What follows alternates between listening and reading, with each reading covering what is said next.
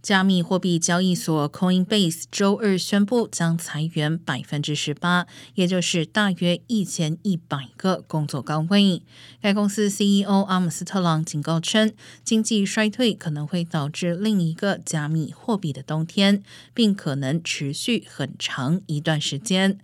Coinbase 于二零二一年四月上市，当时正值加密货币市场繁荣时期。周二，该公司股价在盘前交易中下跌了百分之七点三，而截至目前为止，该公司股价在二零二二年已经暴跌了百分之八十。